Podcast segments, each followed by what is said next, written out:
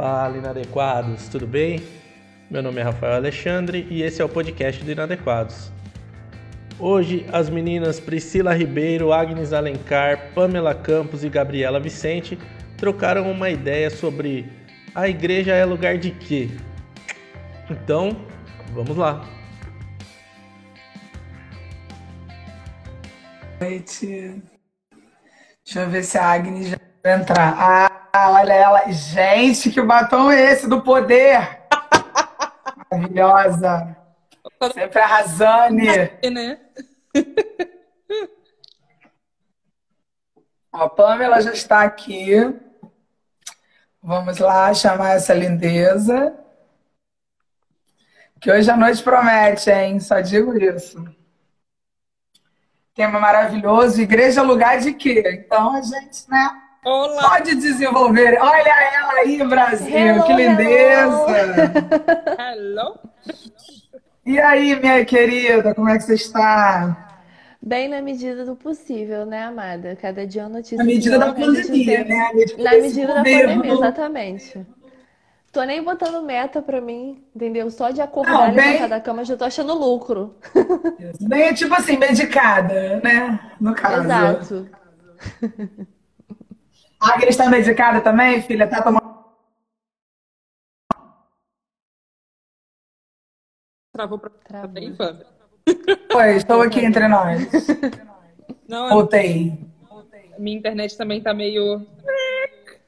Ai, gente, nem fala. Baixada Fluminense é isso. Uma chuvinha já cai a pressão da internet, terrível. Tristíssima. Chove no Rio de Janeiro, meu povo. Difícil.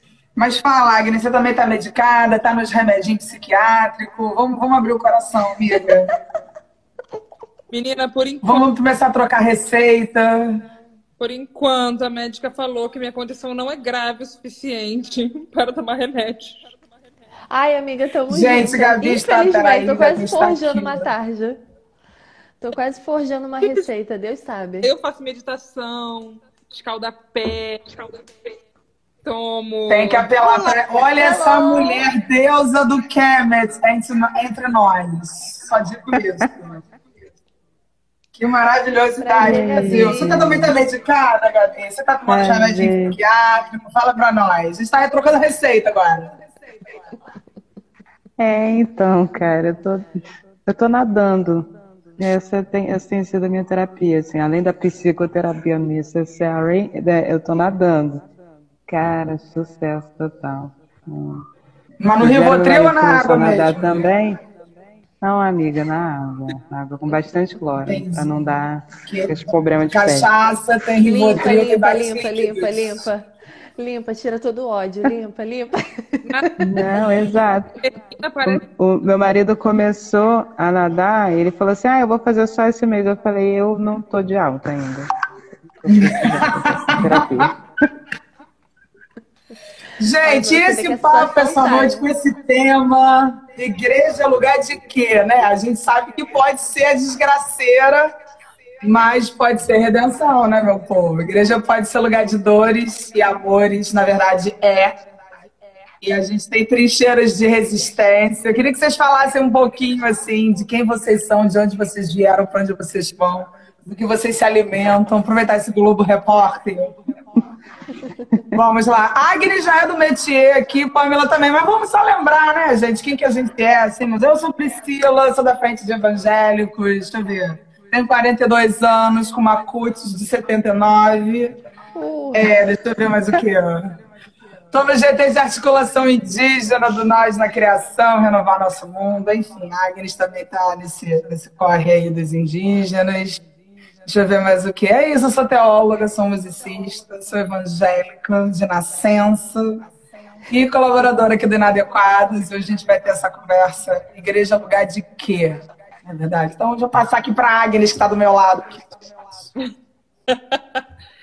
Bom, eu sou a Agnes, para quem não me conhece ou está aqui pela primeira vez. Eu sou historiadora, por acaso, também sou evangélica. Aí a gente pode depois pensar se é por acaso ou por azar, mas nasci né, e fui criada na igreja. Ai, tenho colaborado com Inadequados, tem sido uma, uma caminhada muito legal aqui, né? Tenho colaborado com um podcast também da, sobre mulheres inadequadas, tem sido uma coisa muito, muito bacana. Para compartilhar um pouquinho sobre essa trajetória. É, 33 anos e sou ciclista, né? A Gabi falou logo no início que nadar é a terapia dela, pedalar é a minha.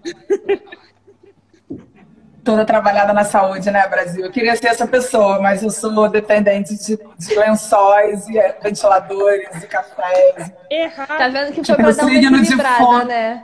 Desse Isso, lado aqui, signo de fome com ascendente em sono. Mais ou menos isso aí. Pamela, minha flor, diga lá. Oi, gente, prazer estar aqui com vocês de novo agora com a Gabi, que eu não conheço, mas já adorei, já virou inspiração esse negócio de nadar nesse frio, coragem, achei tudo. Eu vi que é uma mulher ousada. É... eu sou do Reino em Pessoa, né, que é um portal de conteúdo aí de é, que a gente fala de uma religiosidade que não seja fundamentalista, né? A gente está nesse rolê combatendo o fundamentalismo evangélico. Sou historiadora também, igual a Agnes, não por acaso, por ser fofoqueira mesmo. Gosto de uma fofoca edificante. e aí comecei a pesquisar a igreja. Nessa eu me entrei aí um pouquinho com teologia feminista, mas não sou formada, só uma curiosa mesmo.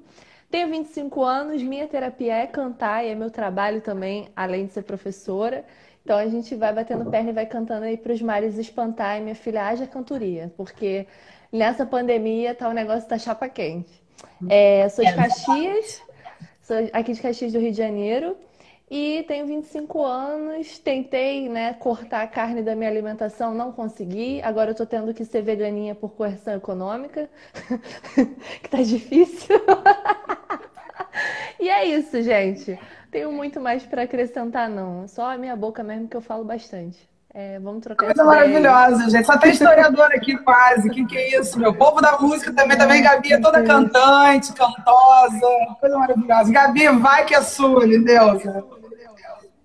Cara, eu tenho sempre muita dificuldade de me apresentar, assim, pelo meu currículo. E tem até escrito assim no meu LinkedIn. Me definir por um currículo é um esvaziamento da infinitude da subjetividade que existe em mim. Então, assim, eu prefiro dizer que eu sou, sou, sou Gabriela, sou, eu gosto muito de comer. Aquela apresentação, assim, trabalhar na verdade. Gosto muito de comer. É, gosto muito de estar em ambientes. É, que eu me sinta à vontade, né? Adoro uma autenticidade dos outros e de mim mesma, e os lugares onde eu consigo ser eu mesma são lugares que eu quero habitar para todo sempre.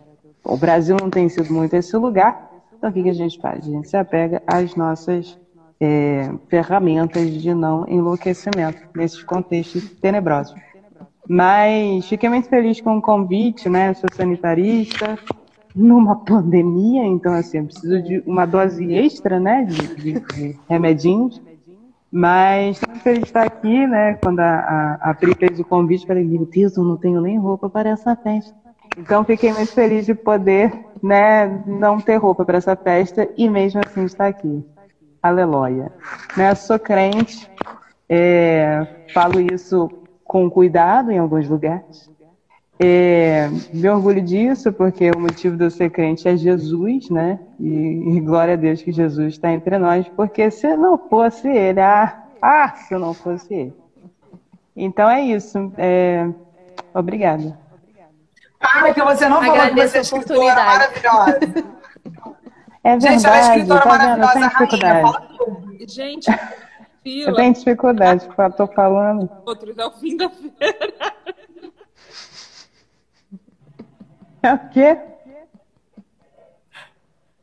Olha só, ela é escritora de um livro maravilhoso de empoderamento, uh. de negritude para crianças divas, tá? que linda. Vamos falar disso quando a gente começar a falar das resistências, meu povo. Eu pensei numa pautinha. Olha aí, já tá até com o livro na mão, gente. Ah, então, o meu tá minha mesa, não sei onde eu botei. a Agnes fez a gente, leitura é desse livro, gente. na, na, na página do EBD Podcast e achei a coisa mais linda do mundo. Meu Deus, obrigada, Agnes. Hashtag representou totalmente. Eu não sei me apresentar direito, né? Eu sou escritora, adoro escrever e encontro na escrita essa, esse, esse espaço também para as nossas autenticidades, né? E, enfim, falaremos mais sobre isso no próximo capítulo. Fique com a gente! Então, Brasil, pensei numa pautinha assim, bem venenosa, para começar. Depois a gente faz uma parte evangélica, porque todo mundo é da religião aqui. A gente podia falar um pouco, como a gente estava falando, o nosso título é Igreja Lugar de Quê? A gente pode falar de algumas tretas que a gente já vivenciou. Ou racismo, ou machismo, ou questões, ah, como, como a Pamela falou, de fundamentalismo, de não adequação ao métier. Eu queria que vocês falassem um pouco alguma experiência que te marcou, assim, porque ao mesmo tempo que a igreja a estrutura, né, a, igreja, a estrutura humana, né? A gente está aqui por causa de Jesus, isso é fácil. Mas ao mesmo tempo que a estrutura humana, infelizmente, tem poder de nos ferir nas né, nossas emoções, nas nossas subjetividades, ali também é lugar de reconstrução, de resistência, de transformação que gera vida para outras pessoas. Então vamos falar um pouquinho do que, que a gente já viveu e que a gente já viu que não foi legal. Nesse campo, assim, racismo, ou machismo, ou fundamentalismo, conte aí sua história, abre o coração do povo. Quem quer começar? Todo mundo tímido. Ninguém passou por nenhum problema. Eu gosto de igrejas maravilhosas. Gente, me dá um endereço da de vocês que eu quero. Rancor, rancor, mágoa nenhuma. Terapia aqui em dia. Pleníssimo. Brincadeira. Quem me der. Eu posso começar, eu posso. Pamela, você que já começou rompendo em fé aí, gata. Falando de. Ai, ai desculpa, pai Agnes, vai. Não tem. Não, não, não, não. Vai Pamela. Ai. Pamela já veio toda trabalhando no fundamentalismo, gente. O que é fundamentalismo, Pamela? Fala pra mim que a gente, gente. Tem, tem, gente que tá ouvindo, a gente que pode não saber o que, que é isso, né? Tá legal certeza. definir isso. Vamos lá, assim, por alto, galera, porque é uma discussão enorme. A gente entende, vou falar aqui do, do da religião evangélica, né, do cristianismo a gente entende que o fundamentalismo surgiu lá no século XIX, né, em resposta à galerinha que estava pensando uma teologia mais liberal, uma teologia que pautasse o contexto histórico da Bíblia. Isso lá para 1800 e pouquinho já tinha gente nas faculdades protestantes pensando uma maneira de estudar o Velho Testamento, de estudar o Novo Testamento, as cartas bíblicas, é, utilizando aparatos da história, da arqueologia, se baseando mesmo em toda aquela realidade construída e não mitificando o livro da Bíblia ali, trazendo aquilo como se fosse uma verdade absoluta. É óbvio que a gente tem conservadores em todos os momentos históricos possíveis e essa galera não recebeu bem essas questões. Teve gente que se sentiu afrontada em relação a isso. E como resposta foi feito um manifesto aí com os fundamentos bíblicos. Entre esses pontos principais vai estar tá aí o que a gente entende hoje como a teologia assim mais stream brasileira, né, a mais conhecida daqui, que a gente entende, essa galera fundamentalista entende que a Bíblia é um livro que não é inerrante, não existe inerrância bíblica, ela está ali inerrante, você não pode debater esse texto, ela é uma verdade absoluta, ela é uma palavra que foi inspirada por Deus e ali você não tem como entrar num combate é, de justificativa a respeito disso. Né? Então, a, a Bíblia é vista como a verdade absoluta. Aí você vai entrar com outros dogmas aí da, da virgindade da, da, da, mãe de Jesus, da ressurreição, etc. Mas, em suma, o que pega mais é isso: é você tirar o contexto histórico bíblico e colocar essa verdade isolada em inúmeras situações que a própria Bíblia não vai contar, porque ela foi um livro feito por pessoas do tempo dela, entendendo questões do tempo dela. E essa era a grande crise. Né? E esse fundamentalismo vai chegar com muita força aqui no Brasil, porque a nossa teologia principal, e aí eu da minha denominação batista, vem de uma galera dessa escola. Né? E dessa escola super cheia de racismo na veia também, que é a galerinha do Seminário Batista do Sul, que, para quem não sabe, foi a, a parte da igreja que se emancipou da denominação batista por não aceitar a questão da guerra civil dos Estados Unidos e não aceitar a presença negra, não ser a favor da abolição da escravidão. Então vem essa teologia cheia de branquitude, cheia de racismo, pegando todas essas nossas experiências de fé que não correspondem a essa visão branca cristã para cima da gente goela abaixo. Então, assim, são muitas questões que a gente não faz ideia, que a gente não entende por que, que existe hoje um calvinismo que combate tão forte experiências pentecostais, por que, que tem pessoas que torcem o pescoço para teologias que não sejam é, brancas ou que sejam afrocentradas. Isso tudo é fruto de um racismo muito forte. E o fundamentalismo está nessa, nessa questão de reprimir o corpo, né? trazer uma cristianidade assim de culpa. Então, onde tem um Jesus cheio de graça, o fundamentalismo entende que é um mérito, que você tem que estar tá sempre buscando se aperfeiçoar para estar tá ali na sua caminhada espiritual. E aí você cada vez mais julga o próximo, você vai fazendo uma fé sectária, né? Que você tem que estar em guerra com o mundo, que é uma coisa pecaminosa, e você, por ser salvo, é melhor do que as pessoas, e aí você tem que se separar. Que não é nada do que Jesus fez, né? Então, o que, que a gente entende aqui no, no Reino em Pessoa, e a galera do Inadequados também, eu acho que vocês podem concordar comigo. A gente parte para a Bíblia com uma visão cristocêntrica. E a visão cristocêntrica é do corpo, né? De unidade, de união e de diversidade nesse corpo. Então a gente não consegue ver a experiência da fé pautada numa visão branca, racista e, e super extremista. O fundamentalismo também não é só evangélico, a gente tem fundamentalismo em outras religiões, mas aqui no Ocidente, no nosso contexto da, da Latinoamérica, né, é muito mais forte a questão do fundamentalismo evangélico, vide as eleições e todo esse cristofascismo muito louco que tem acontecido nesses últimos dias. Acho que é isso, resumindo grande, né? Se não entendeu, bota aí a dúvida. Não, tocou em vários pontos incríveis, assim, né? Essa questão das denominações. Eu vivi toda a minha formação acadêmica no ambiente presbiteriano, que é um ambiente muito sexista, né? A gente não tem representatividade de mulheres, nem em termos de, de produção de conteúdo, né, como referência, e até mesmo nos ambientes acadêmicos. Eu, quando fiz o meu mestrado lá no Diabra, eu era a única mulher. E também, como já falei algumas vezes, não pude dar continuidade por ser um doutorado voltado para pastores presbiterianos ordenados, né? IPB não ordena mulheres. Então, assim, até difícil estudar foi possível. Mas é, a gente sabe que não, é, não só nas denominações é, históricas, né? você mencionou os batistas, eu estou mencionando os presbiterianos, mas também nas denominações pentecostais e neopentecostais, essas questões estão muito efervescentes, estão muito vivas, né? Tanto a questão do fundamentalismo dessa leitura literal da Bíblia, que não respeita o contexto histórico, que nem respeita a mudança do tempo. Eu estudei a partir de uma perspectiva calvinista, só que a gente não está mais no século XVI. Então a gente tem que lidar com outras questões, né? Calvino não teve que lidar com uma mulher trans na sua igreja em Genebra e a gente hoje tem. Então, é, os reformadores, por melhor pessoas que fossem, tiveram seus erros históricos, assim como nós também temos. E no futuro vão olhar para a gente e falar: nossa, mas a Igreja do Brasil não está. A Igreja do Brasil deixou isso passar, então. Você mencionou muito a questão do fundamentalismo, mencionou também o racismo. E a gente, quando é, a Gabi se apresentou, ela mostrou rapidinho assim, o livro dela. Gabi, você tem experiências que você possa narrar nessa área? Por que do livro? Como é que foi a sua relação é, nesse métier assim, de viver essas violências do racismo no ambiente da igreja? Como é que você encontrou caminhos? Assim? Sim, é, falar de racismo no ambiente evangélico é sempre delicado, porque o ambiente evangélico é o primeiro a negar isso, né? Imagina, todos somos iguais perante a Deus. Mas é muito interessante a gente fazer uma, um resgate histórico, né? E essa foi a, a, a grande motivação de escrever A Viagem de Dorinha.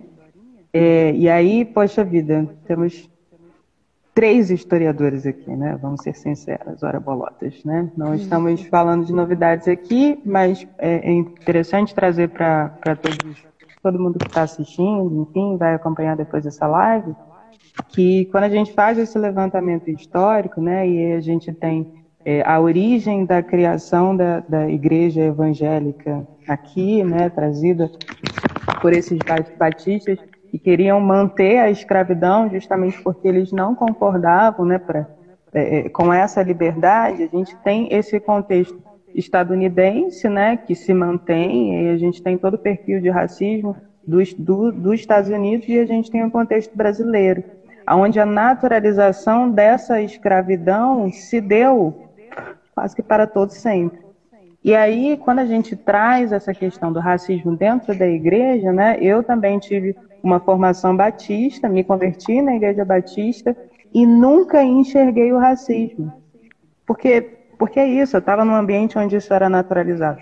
Então é muito difícil você enxergar estando dentro dele. Então, essa racialização, essa consciência racial e a associação dos eventos, né, eu, das minhas experiências com a, é, a consciência racial, foi um, um, uma quebra realmente desse caminhar, né? E, e o que acontece é que todas as pessoas negras que estão em ambientes evangélicos e estão dispostas passam por essa quebra. Algumas largam completamente a fé. Porque, de fato, se você para para pensar, assim, principalmente você sendo negro, e você tendo toda essa conexão eternamente, né?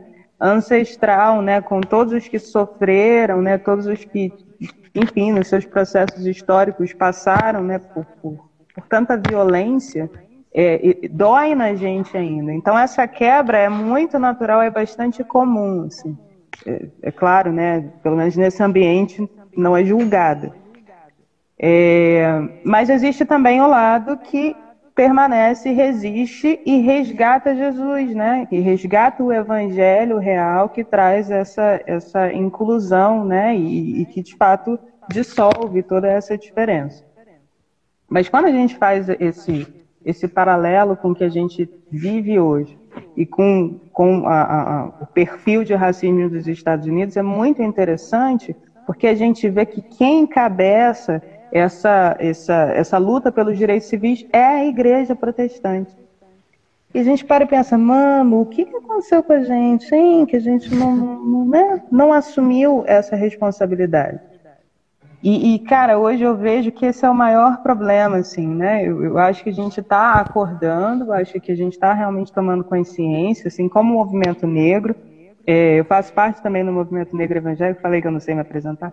Faço parte do movimento negro evangélico e, e, e essa, um, esse entrar para o movimento foi concomitante, né, ao meu processo de racialização.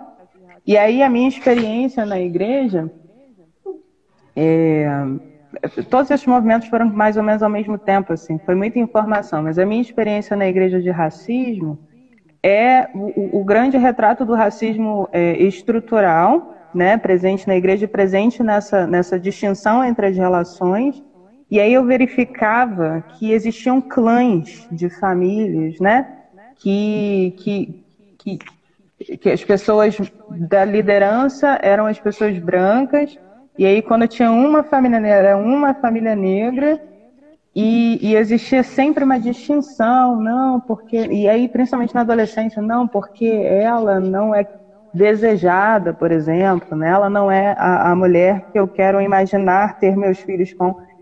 E aí, claro que isso passava batida, é claro que eu nunca racializei isso, né? coloquei o óculos do racismo para enxergar isso à luz do racismo mas dói demais se dar conta disso, né? Dói demais, porque não faz sentido com a sua fé, principalmente quando você vive uma fé genuína em Cristo. E aí isso doeu muito em mim, obviamente, né? E eu passei por isso justamente na Igreja Batista. E aí depois de já ter saído da Igreja Batista, de, enfim, de estar em outras denominações, que eu vim me dar conta disso, eu pensei, caramba, é, pensando né, naquela, naquelas duas vertentes, ou eu surto, piro, saio da igreja, ou eu faço alguma coisa, fui, graças a Deus, para esse lance de fazer alguma coisa e pensei, bom, como a galera não reconhece, a gente precisa trabalhar de alguma forma, é, e, e, o movimento negro, né, de modo geral, assim, para além do evangelho, ele, ele tem uma, um desafio de, de comunicar, né, e uma comunicação não violenta, porque de fato Existe muita violência na comunicação do movimento negro por conta da dor, é uma violência completamente compreensível, mas é uma violência que rechaça as pessoas, é uma violência que impede a compreensão de fato do conteúdo, né, pelo qual se está lutando. Então, o que se pensa, né? Existe uma vertente que pensa assim, cara, a gente tem que comunicar. E aí a viagem de Dorinha surge com a necessidade de trabalhar essa temática para a criança. Porque como é que você vai falar para a criança que ela não está protegida do racismo na igreja? Como é que você vai, vai, vai falar para a criança que é, lá na, na, EBD, né, que, que que Jesus Cristo venceu a maldade, Jesus Cristo venceu a morte, Jesus Cristo venceu né, tudo que há de ruim, venceu o pecado. E, e essa maldade, de alguma forma, essa mortificação, assim, enfim, uh, dos corpos pretos, né, é naturalizada no ambiente da igreja. É muito difícil fazer a, a gente entender isso, assim, não só no, no ambiente cristão, mas em qualquer ambiente. E aí, por que, por que o público infantil? Não que adultos saibam lidar com a maldade, quem dera. Né? Quem dera fôssemos tão evoluídos. Mas o público infantil é um público de uma vulnerabilidade tão grande, assim, que, putz, dói muito, assim, se observar a manifestação de, da maldade no público infantil, né? E aí a ideia de trabalhar a, a, história da Dorinha foi permitir e viabilizar que as crianças se conectassem com a sua ancestralidade é, sem demonizá-la, né? Porque no meio cristão a ancestralidade é extremamente demonizada e isso é um desperdício horroroso. Meu Deus, como, como isso nos desconecta de quem nós somos, né? E aí estimular as crianças a conectarem com a sua própria história e a partir dessa conexão elas decidem, né?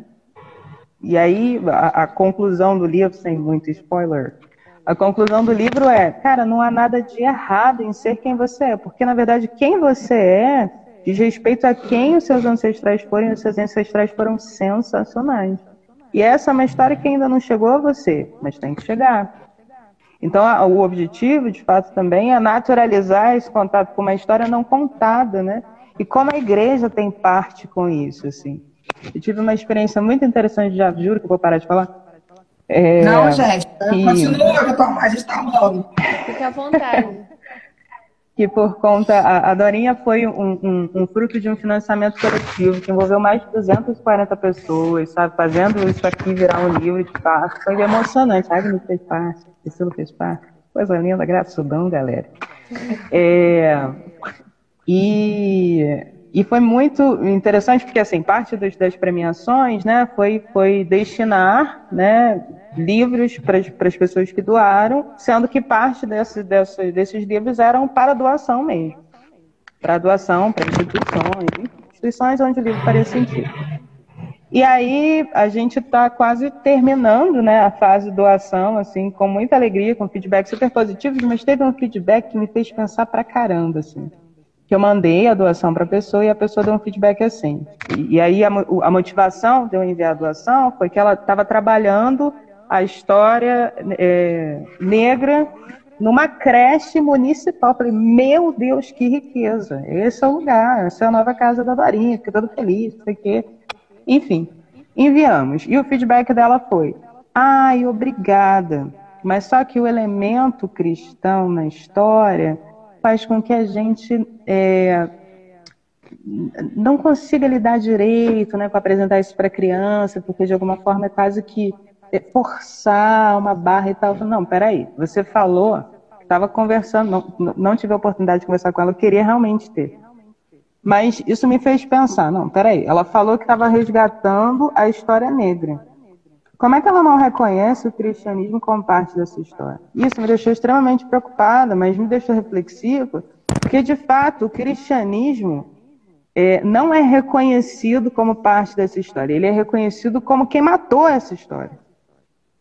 E, e, e, e, não só matou essa história, como perpetuou essa desgraça, né? Que, que, que, se encontra até hoje, é, fazendo de fato diferenciação entre as pessoas, né? Eu digo cristianismo, assim, mas definitivamente não tem a ver com Jesus, óbvio que não.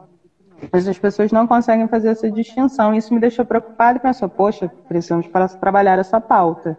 Porque o cristianismo não é reconhecido como uma religião de matriz africana, e quando ele aparece fazendo essa associação, não faz sentido nem para quem é, é, é, cristão progressista, e muito menos, óbvio, para quem é reaça, né?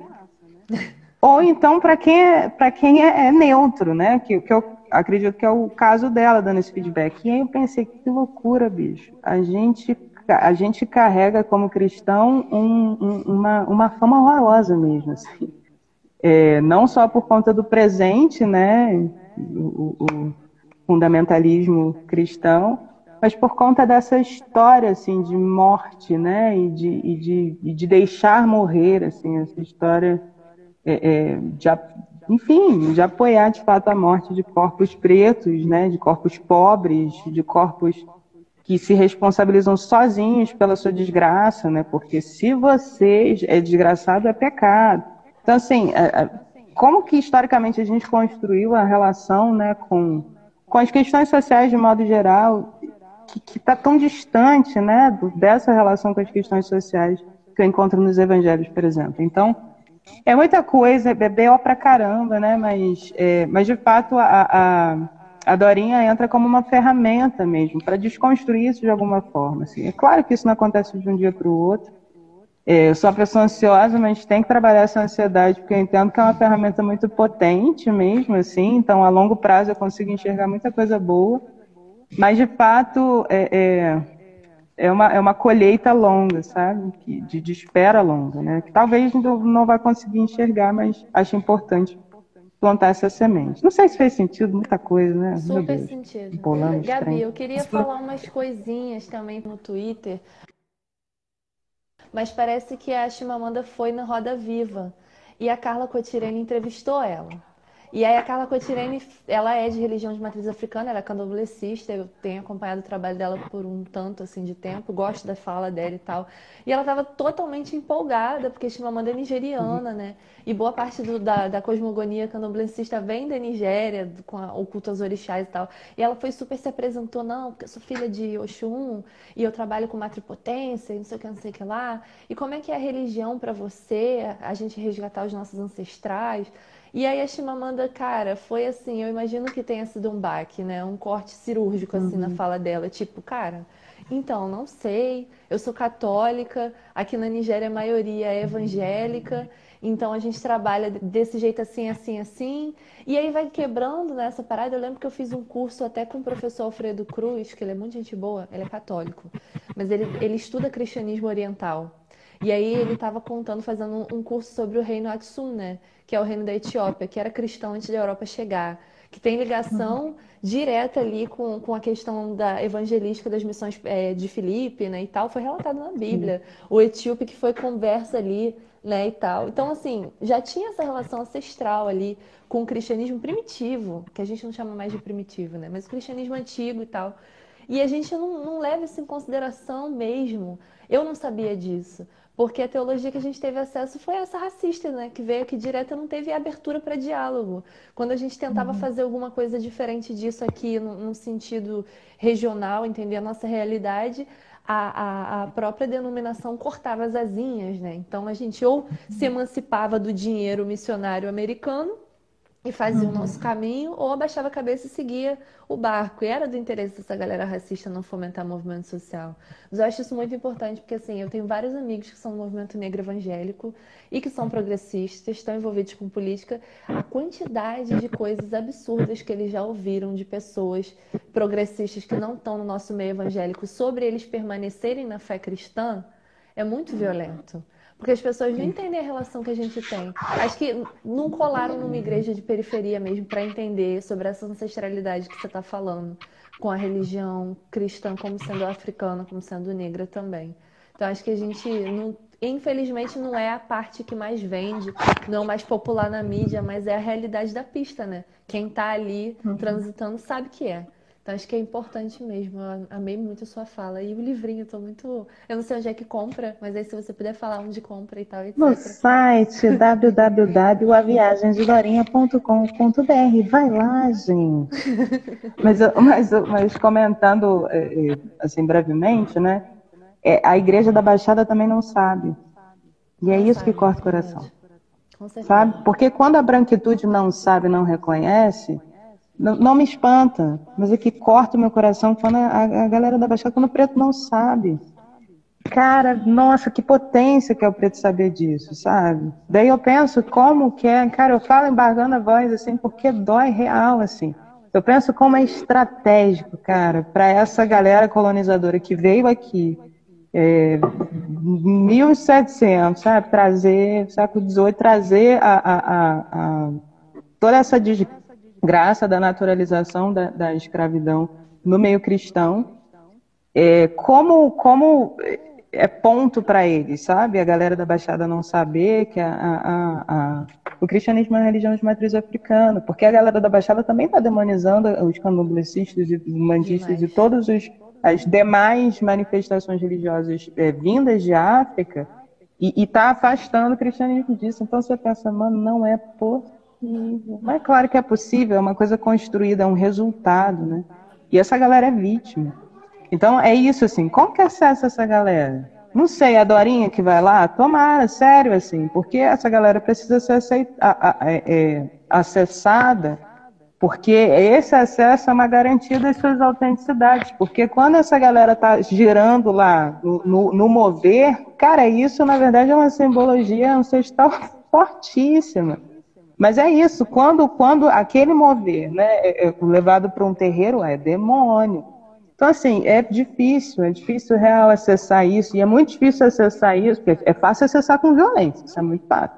Muito difícil acessar isso de maneira é, é, com, que comunique, né, de modo a comunicar, e trazer, de fato, esse conhecimento. Sem preconceito, sem julgamento, mas, de fato, entendendo de onde isso vem, esse conhecimento vem. É, é complexo. Isso é uma riqueza, porque, assim, ouvindo a fala de vocês, isso já me traz tantos ganchos, assim, falando dessa questão da corporeidade, né? Do corpo que é censurado ou do corpo que é livre, que se manifesta de acordo com as suas raízes culturais e a partir das suas, das suas afetividades também, né? E não só isso, mas a questão da decolonização, da importância de pensar a fé a partir dessas nossas raízes, né, latino-americanas, de África, de povos originários. Eu estou nessa saga da minha busca de raízes aí, estou encontrando com os meus indígenas que tem na minha árvore genealógica, na minha árvore ginecológica. Então, assim, está tá sendo uma coisa fantástica dialogar com essas pessoas e perceber que a vivência do Evangelho que existe na revelação natural, porque os céus proclamam a glória de Deus, e que existem na, na, na, graça comum, porque a gente vê esses lampejos da divindade e da verdade do Cristo em diversas culturas. Obviamente que as culturas têm aspectos que precisam de redenção, a gente sabe disso.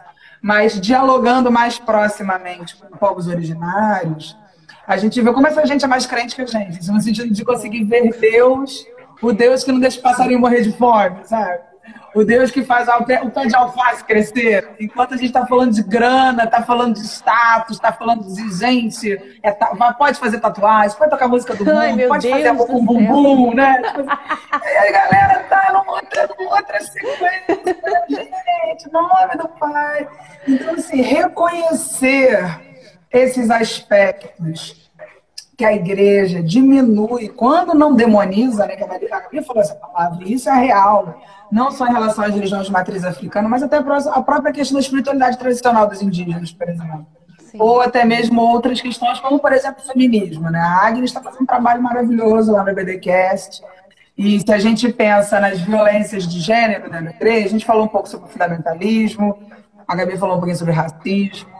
E se a gente pensar na questão de gênero, né, que, que, qual lugar que as mulheres ocupam ou não ocupam, né?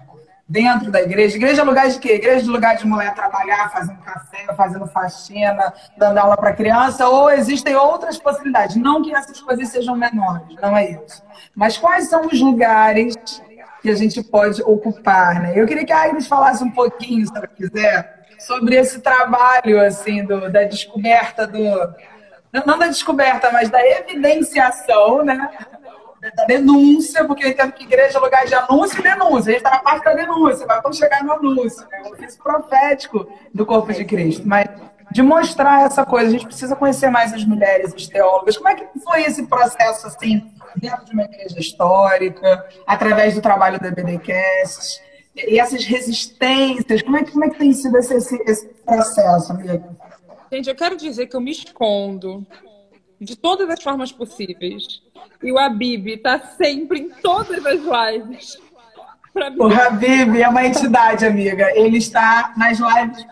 Ele sempre aparece. Ele aparece nas lives mais legais e com comentários históricos, que ele é nosso historiador de plantão. Cadê ele? Primeiro comentário. Mas, amiga, se a gente for depois batom vermelho, vai ficar um pouco difícil. Você tá muito gata. Uh. Enfim, vamos lá. Atrás, primeiro comentário dele, Agnes é da igreja do Flávio Bolsonaro. Gente, a culpa não é minha. Eu sei o que eu nem sei se a verdade é essa. Mas é, o processo do BBDcast, né, foi foi uma coisa para mim. A verdade é essa. Eu cheguei para as pessoas e falei: "Olha, eu quero estudar as mulheres a partir da teologia feminista". E eu tinha uma eu tinha uma liberdade muito grande na escola bíblica dominical da minha igreja, porque eu que coordenava os jovens da parte de escola bíblica, então podia fazer o que eu quisesse, basicamente. E aí eu apresentava as coisas mais estapafúrdias que saíam da minha cabeça. Ah, não, quero passar uns seis meses estudando Pai Nosso. Ah, tá bom, vamos passar uns seis meses estudando Pai Nosso. Ah, não, agora a gente quer estudar, sei lá, Jó, whatever. Sabe dessa Ela vai lançar um livro sobre Jó, gente. Desculpa, spoiler. Ai, mentira! Isso é na cabeça Sério? da Isso é na cabeça da Não, não é. Não. Mentira. Soltar a música da Midian Lima no fundo, assim, Jó. Aí tá por pai. E eu tive liberdade. E a coisa que foi mais engraçada foi que, assim, eu nunca, nunca ouvi um não. E quando eu falei que eu ia estudar as mulheres a partir de uma perspectiva feminista, foi a primeira vez que eu fui chamada para me explicar sobre o que, que eu queria fazer, o que, que eu estava pensando em fazer, o que, que eu estava querendo construir ali e tal. Você não destruir a fé das pessoas. E algumas fés são realmente muito frágeis, eu não estou falando isso de maneira irônica, às vezes é irônico, mas nesse caso não é. Algumas são frágeis. E aí, dizer algo essa afirmação é uma afirmação muito dura, tá? Pra mim foi muito Amiga, dura. seu áudio tá muito baixo. Não sei é, se é só tá, pra mim. Tá. tá muito baixo? Não sei. Será que é o fato de eu estar sem o microfone aqui? Se eu falar mais alto, melhora? Sim? Então vou gritar. Não, eu lembro que eu esse processo de pesquisa e aí eu me deparei com uma afirmação que a, a, pregadora falou na maior tranquilidade, como se isso não fosse um motivo de uma crise enorme. Não, porque Batseba foi estuprada. E eu assim, oi? Peraí, volta. Volta dois passos para trás. Da onde ela tirou essa informação? Como assim? E, e, essa, essa é uma informação que eu lembro que quando eu entrei em contato com ela, eu entrei em crise. Foi uma crise que eu não, não tinha tido até esse momento. E fui atrás do texto, e fui atrás dos comentaristas, e foi todo um processo difícil. Uma pregação, gente, de sete minutos. Da, de uma autora americana chamada Wilda Gaffney, ou Goffney, não sei como fala. E aquilo me deixou numa super crise. E eu entendo que às vezes tem informações que você lança elas assim, isso te gera uma crise muito grande. E essa era a preocupação das pessoas quando eu falei em teologia feminista. As pessoas caíram para trás. Isso é uma coisa super nova para mim. Eu não conhecia teologia feminista até 2019. Eu conheci teologia tem Alguém, tem alguém que tá relando o microfone aí que tá fazendo um chiado altão. Tem alguém aí esbarrando Eita, gente, será que é eu? Talvez seja eu.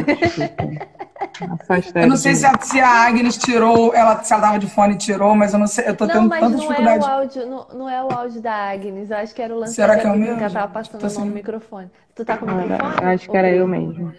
Era, ainda tá, gente, o chiado aí? Fala aí nos coisas do comentário, que eu não tô ouvindo mais chiado. Foi?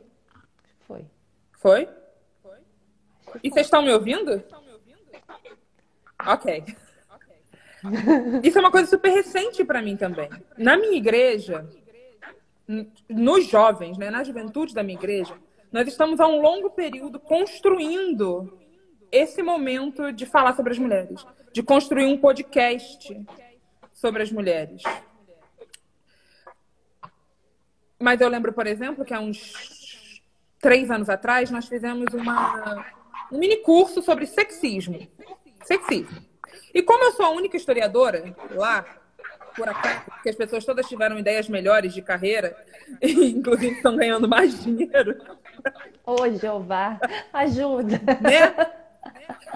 Me pediram para dar uma aula sobre a história do feminismo. E era essa história que eu ia compartilhar com vocês sobre o machismo da igreja. E aí, nesse processo da aula do sexismo, teve todo um trabalho para convidar os jovens casais, porque tinha muitos machistas né, nesse antro. Aí eu pedi ao Felipe para ele fazer, Felipe, meu marido, para ele fazer um sacrifício de acordar mais cedo e estar lá nessa aula para ter pelo menos um homem, né, para dar aquele incentivo. E aí ele foi, né, super solícito, apesar de detestar estar na igreja às 9 horas da manhã. Era assim algo muito sofrido para ele. E eu fui dar essa minha aula de história do feminismo. E eu falei para as pessoas: olha, essa não é a minha área de expertise, mas eu fiz uma pesquisa aqui, vou apresentar para vocês alguns autores. E aí surgiu um enviado de Satanás, porque essa é a única palavra para essa pessoa, um enviado de Satanás. Ah, certo. Sempre tem um. Certo. Gente, ele surgiu plantado. E ele foi nesse dia, e ele falou isso lá, que ele foi imbuído em me criticar. Ele foi para isso. E aí, sei lá, eu fui falando de vários movimentos, não sei o que, do feminismo, e chegou numa hora da frase da Simone de Beauvoir, né? Não nasce mulher, se torna mulher. E menina, pra que, que eu botei essa frase? Não, isso aí é a opinião dessa mulher aí, que não sei o que, lá, lá, lá. E eu não concordo com essa opinião, não. E, e aí ficou todo mundo olhando assim com uma cara de quem é você na fila do pão? Eu falei, não, tudo bem, a gente pode discordar, mas a gente não discorda de Simone de Beauvoir assim, não, porque ela não é sua coleguinha. Pelo amor de Deus, né? Mulher trabalhou, estudou, lá, lá, lá, fez milhões de coisas, você não vai discordar dela assim. E aí a gente estava numa discussão inútil sobre a Declaração Universal dos Direitos do Homem do século XIX, e eu falei, gente, essa é uma declaração que está pensando nos homens. Inclusive, quando tem a Declaração dos Direitos Humanos, tem todo um trabalho das mulheres para que a palavra não seja declaração todo homem, mas que seja todo ser humano ou toda pessoa. Isso é um trabalho, isso é um processo de construção histórica que inclusive teve a participação de várias mulheres brasileiras na construção dessa redação final. E esta criatura ficou discutindo comigo durante todo esse período. Não, da onde você tirou isso? Não, nada a ver, nada a ver, nada a ver, nada a ver. Eu falei para vocês que eu era a única historiadora, né? Essa pessoa não era historiadora, era um homem branco, médico. Ah, maior confiança do que isso é impossível, amor. Um né? cristalzinho né? da autoconfiança ali. E assim foi essa discussão durante assim, uns 15 minutos, até que chegou um momento que o Felipe falou: Não, amigo, olha, ela tá certa e você tá errado porque essa declaração do século XIX, ela estudou, eu também estudei século XIX, não é isso. E aí precisou um homem branco dizer que eu estava certa, para aquele homem finalmente ficar em silêncio. E aí depois ele voltou a dizer de como as mulheres querem direitos iguais, mas, sei lá, falta um trabalho quando mestrou. E aí, essa foi a nossa produtivíssima Gente, aula sobre a história do feminismo. E eu acho Refutada. que foi uma construção, um processo, até a gente chegar no ponto de propor esse podcast e propusemos né, no início do ano passado. Não é uma coisa que a gente faz sem conflito, é uma coisa que a gente faz com muito conflito. A gente ouve muita crítica, algumas das críticas mais estapafúrdias da face da Terra. Então, sei lá, nossa, vocês convidaram a Ódia Barros para falar no podcast de vocês. Difícil, a igreja dela aceita gays. Eu sei, meu Deus. E agora? né? Até críticas às pessoas que a gente cita ou indica nos nossos episódios. Então, eu diria que o processo de lidar com isso dentro de uma igreja histórica é difícil, é difícil porque as pessoas elas não se enxergam machistas, a maior parte delas não acha que é, as pessoas não entendem o que é o machismo, não entendem o que é feminismo, elas têm medo do feminismo, muito medo, muito medo das mulheres falando o que elas estão pensando, o que elas estão sentindo, muito medo das mulheres quererem ser pastoras, muito medo de abrir uma porta e sei lá o que, que vai acontecer, né? Uma mulher pastora, meu Deus, e agora? Então as pessoas têm muito, muito medo mesmo. E o que a gente percebe nessa trajetória, por outro lado, é que as pessoas também estão sedentas. Elas não sabem que elas estão sedentas. Elas não sabem, elas não percebem. Várias mulheres não percebem como aquela teologia que elas aprenderam desde criança, de alguma maneira, as aprisionou de tal forma que elas não têm mais nenhum tipo de subjetividade, de ambição, E aí as mulheres nem percebem que aquilo, na verdade, não é delas. É fruto de toda uma estrutura que foi esmagando e destruindo as subjetividades, controlando os corpos femininos e várias coisas que a gente foi aprendendo que eram completamente equívocas. Por exemplo, eu quando fui líder de adolescentes, era cobrada de cobrar das meninas que elas não usassem roupa curta. Em nenhum momento ninguém da igreja vinha me dizer para eu falar para os meninos não usarem bermuda na igreja ou tirarem o boné quando entrassem no templo. Mas as meninas de saia curta, as meninas que iam de short para o culto, isso incomodava a tal ponto das pessoas ficarem horas comigo no telefone, querendo que eu controlasse aquilo, aquela vestimenta. Então, digamos que as pessoas elas são controladas desde o primeiro momento. Eu tinha uma amiga que dizia: não, minha filha não vai usar saia, não, porque ela ainda não sabe se portar na igreja, então eu boto ela só de calça mesmo. Gente, é uma criança, claro que ela não vai correr, vai sentar com a perna aberta. Por que, que uma menina é exigida de, uma, de um modo desde o primeiro momento? Inclusive, né, nesse processo né, de esconder o corpo da pessoa. Eu lembro que a gente teve uma discussão sobre fraudário. E eu falei, não, a gente tem que botar um fraudário tem que manter o fraudário no banheiro masculino. Tem um fraudário, né? Tinha um fraudário. Ah, sim, temos que pensar num jeito que tem privacidade, porque imagina se um pai vai trocar a fralda de uma menina no banheiro masculino. Mas, gente, é um bebê! É um bebê! Meu Deus, meu Deus. Né? Então, as mulheres, elas nem sempre percebem, como eu não percebia, como, na verdade, essa teologia vai matando a gente por dentro. Porque é uma teologia de morte, uma teologia que anula completamente então, se por um lado a gente encontra muita resistência, por outro, a gente também encontra muita gente disposta e disponível a ouvir, a trocar, a aprender.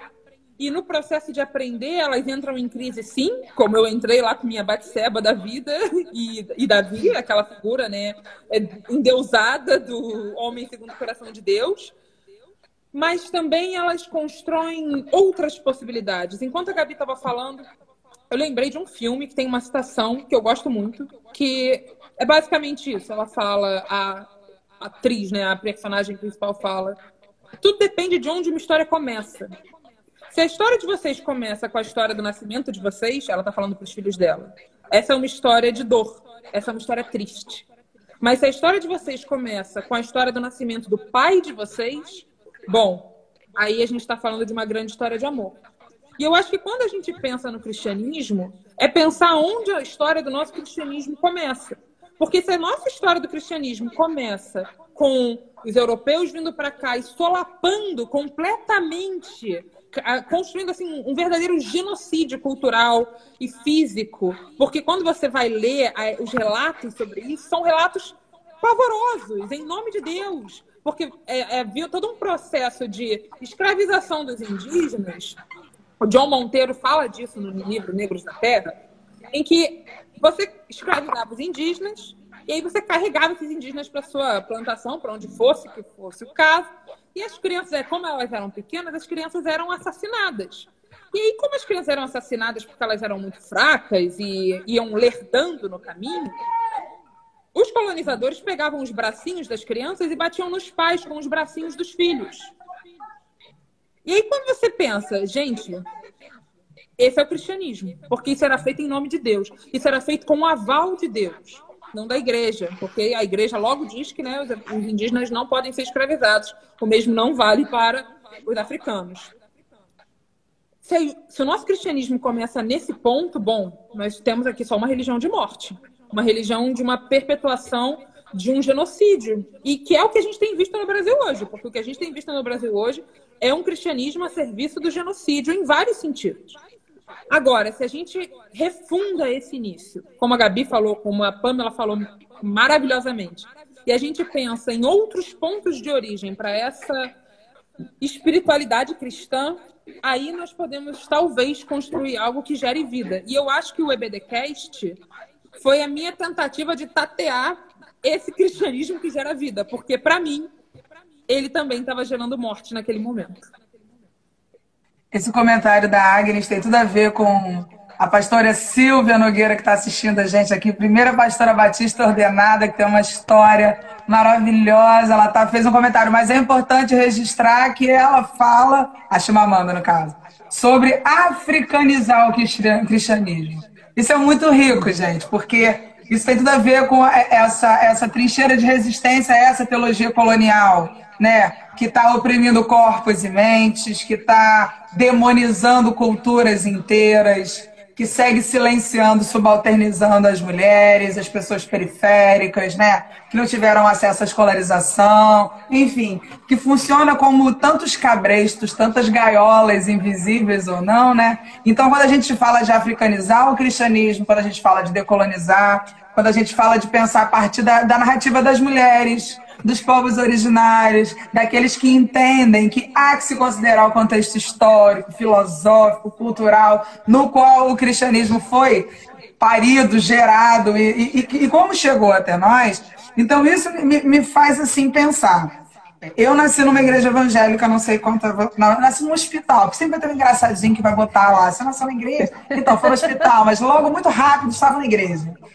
É, família inteira, crente a vida inteira, das denominações históricas ou pentecostais, que pensam muito diferente de mim em muitos aspectos. Não sei se é a história da Agnes, da Pamela e da, e da Gabi também, são assim, desde criancinhas dentro do contexto da igreja. Mas a gente acaba encontrando em algum momento da caminhada, depois de sofrer essas espetadas, alguns focos onde a gente decide ser resistência, né? E onde a gente decide mostrar que o Evangelho de Jesus não tem nada a ver com isso. Que o Evangelho é libertação, né?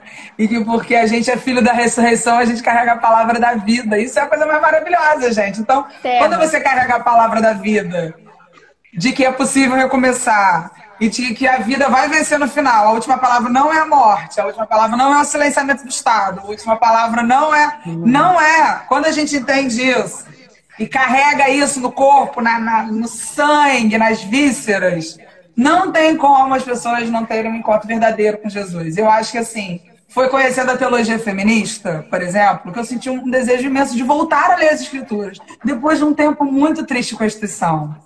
Foi conhecendo aspectos da cultura negra que eu aprendi Deus com, sabe, como libertador, foi conhecendo Jesus mais de perto, lendo e relendo, lendo e relendo, lendo e relendo os evangelhos, que eu vi a importância de da gente deixar é, nítido para os nossos irmãos na fé que o fundamentalismo não é um caminho de reconciliação com Deus, onde a nossa alma encontra com Jesus, encontra com o próximo, encontra com a gente mesmo e se reconcilia nesse que é o Pai das luzes, nesse que é o grande Espírito que enche tudo de vida, que faz o nosso coração acordar batucando com a bateria de escola de samba todos os dias. Então, perceber essa riqueza da cultura, da cultura afro, da cultura indígena, da, das culturas que existem dentro do feminismo, porque o feminismo é diverso, faz com que a gente encontre trincheiras de resistência. Eu queria que vocês falassem um pouquinho agora da onde que você está exercendo essa trincheira de resistência. Porque assim como a igreja é lugar de, de dores, é de amores. Assim como a gente vai viver na nossa caminhada aspectos de, de denúncia, como a gente falou agora, a gente vai viver aspectos de anúncio. Não é verdade? Porque a gente foi chamado para anunciar. Então, aonde que vocês estão anunciando? Qual é o rolê que vocês estão fazendo para quebrar essa estrutura por dentro? Fala para mim aí, gente. A, revolução não vai ser televisionada, mas a gente está aqui televisionando ela só um pouquinho. Porque a revolução é pequenininha lá no coração. Mas fala aí para mim. Ah, posso começar, gente? Por favor. Vou falar então, vou falar. É, cara, comigo foi muito parecido com a, a, a, experiência da Agnes. Também sou criada de berço aí evangélico. Minha família não era evangélica há muito tempo, parte de mãe, né? Aquele, aquela história triste da Baixada, né? O avô alcoólatra, a avó que trabalhava muito fora, trabalhava como diarista e faxineira, e aí minha, minha mãe e minha tia estavam nesse contexto ali no Morro Azul, que é onde a gente mora até hoje. A gente desceu um pouquinho o morro, minha avó continua morando lá no morro. E aí a situação da minha família mudou por causa da igreja, literalmente, porque meu avô era alcoólatra, o casamento da minha avó era péssimo, e depois que ele se converteu, é que a família começou a trilhar numa estrutura melhor. Então eu sou fruto de uma da primeira geração de uma família estruturada, com um pai presente, que trabalha, né, que não está fazendo outras coisas que não deveria. Então eu sou fruto de uma família que se organizou por causa da igreja, que teve contato com a arte por causa da igreja. E isso também fez parte da minha vida. Minha mãe é professora, era professora de EBD, minha avó se tornou diaconisa. Então eu era a neta e filha de diaconisa e da tia da escolinha do EBD, né? Então eu não podia cagar fora do pinico. Então minha vida desde a infância foi muito dentro desse espectro de, de sempre ser perfeitinha, de ser exemplo, de ser vista como a menina que vai dar ali, vai ser espelho para as outras crianças. Eu cantava na igreja desde muito cedo. Entrei pro coral com três anos de idade. Foi assim, o, o menino lá, o, o, o, regente do coral, minha mãe estava grávida, ela já ensaiava, me teve, continuou indo pro, pro ensaio, e aí com três anos de idade, estavam cantando Aleluia de Renda, eu fui andando cantar e fiquei. E não saí mais do coral até acabar, né? Lá na igreja. Então, tudo isso fez parte muito presente da minha vida. E eu era aquela crente raiz, aquela chata do rolê, que no intervalo da escola estava lendo Bíblia, estava pregando para os coleguinhas, estava evangelizando de alguma forma, e que, olha, você não pode se misturar com isso que isso é pecado, mas Deus quer te libertar disso, não sei o quê. Sempre fui cara de pau, né? As pessoas me botavam para pregar, para ministrar, para cantar, e eu ia. O choque para mim se deu quando eu percebi que eu não tinha vida social eu saí da bolha da igreja, eu percebi que eu não tinha vida. Eu não tinha vida. A minha vida era totalmente a igreja e eu não lidava bem com diferenças. Aí a bolha estourou, que foi quando eu tive contato com amigas de religião afro, né, candomblé e umbanda, e espírita também, né, uma galera, e amigos ateus, que aí foi muito doido. Você trabalhar com faculdade, tá, você está mexendo com ciência, com questões ali que você não teve contato, com outras perspectivas, porque no fundamentalismo é isso aqui, né? Você não tem espaço para abrir o horizonte. E aí chegou um momento que eu estava me sentindo sufocada. Eu nunca tinha me sentido tão claustrofóbica na minha vida. Então eu era aquela adolescente que vivia liberdade no espírito, né? Caía lá no manto, várias manifestações ali e tal. E de repente eu não me senti livre. Eu só me senti um peso, um fardo por existir, por ser mulher. Aí eu lembro de um congresso de santidade que teve e aí todo mundo tava perguntando sobre várias coisas, de sexualidade principalmente, porque teve aquele momento do congresso de santidade radical. Eu não sei se vocês pegaram essa fase da igreja, mas aqui na Baixada rolou muito, que era aquele negócio do culto à pureza, que o namoro tem que ser de corte, que você tem que primeiro orar e não pode beijar na boca, não pode fazer nada, você tem que ficar ali e tal. E aí eu fui para esse rolê. E chegou no Congresso de Santidade Radical, tem um momento específico onde, onde a gente separa, né? Os homens das meninas. E aí ficaram os adolescentes meninas numa sala e os meninos no outro. Na sala dos meninos eu soube que estavam falando horrores de masturbação, de pornografia, porque você não pode, não sei o quê. E na sala das meninas, e a Gabi caiu, né? Daqui a pouco ela volta. Ela caiu, gente, mas ela voltará. Assim como Jesus. Ah. Então, peraí, assim que ela aparecer de novo, a gente bota ela pra dentro. Então, aquele, aquele movimento, o Rafa bem lembrou ali de escolher esperar, pode crer, eu vivi o auge disso. Aí na sala das meninas, que estava falando sobre santidade, não foi mencionado em nenhum momento sobre a nossa sexualidade, sobre as nossas descobertas. Quando a gente foi falar de masturbação, porque eu levantei a mão, porque eu sempre fui cara de pau mesmo, e eu era daquela já polêmica que eu gostava de levantar um ponto assim para deixar todo mundo sem graça, sempre fui assim. Aí levantei coisa de quem tem muita liderança na família, né? Aí fica confiada. Aí eu fui, eu falei assim, tá, mas e aí, masturbação feminina? Como é que é? Como é que a gente faz isso? Isso é pecado? Não sei o quê. Aí a mina do, do congresso virou para mim com a cara mais plena do mundo, assim. Ficou primeiro chocada, todo mundo olhou e riu, mas as meninas estavam doidas para perguntar isso, ninguém só não teve coragem. Aí ela, ah, então, eu acho que isso é um problema masculino. Porque as meninas, as mulheres não sentem vontade de fazer isso, né? Isso é muito raro. Não tem menina que sinta vontade de fazer isso, não. Aí eu me senti um ET. Aí eu falei assim, é, realmente. Eu, sei lá, eu tô no corpo errado, então não dá pra mim. É isso. Aí eu fiquei em crise. Eu falei assim, velho, a conta não fecha. Porque depois que a gente for lá fazer aquela. Porque tem todo um processo de salinha para os noivos, escola de casal. Ali vai começar a falar sobre sexualidade saudável no casamento. Aí eu vou ficar assim, pô, beleza. Então eu era uma frígida a minha adolescência inteira. E aí, de, repente, quando eu me caso, eu tenho que ter fogo com meu marido. É isso? Não fechou a conta pra mim. Eu falei, como é que é essa dinâmica? Amiga, compra um extintor, boneca. Como você chama? Não dá, não Joga dá. malabares, cospe com fogo, desce no tecido, é isso, é, Tipo assim, eu fiquei, velho, não dá pra mim não. Aí nisso começou a minha crise, eu comecei a me aprofundar, a trocar ideia com meninas que estavam é, passando por dificuldade nisso. E eu sempre fui muito aberta a ouvir a ideia dos outros. Então, quando alguém tava na merda, como eu era líder de adolescente também, eu tava acostumada a ouvir a galera desabafando comigo. E eu ficava chocada como que eu ouvia cada coisa escabrosa no, no, secreto ali no gabinete. Quando chegava no domingo e o sermão era sobre essas coisas, as pessoas fingiam que nada estava acontecendo, que não tinha desejo ali, que não tinha uma necessidade de fazer outras coisas ou de, de explorar a sexualidade para outro lado. E aquilo estava me incomodando, porque eu sou muito sincera. E eu tava assim, passando mal. Falei assim, gente, não é possível que a gente tá vivendo uma coisa no, na, na, semana toda. Chega no domingo ninguém tem que é real de falar assim. E aquilo foi me dando assim um desespero e eu fui ficando claustrofóbica. Eu falei assim, cara, não tá rolando. Eu tenho que me resolver. Aí quem apareceu para mim no YouTube?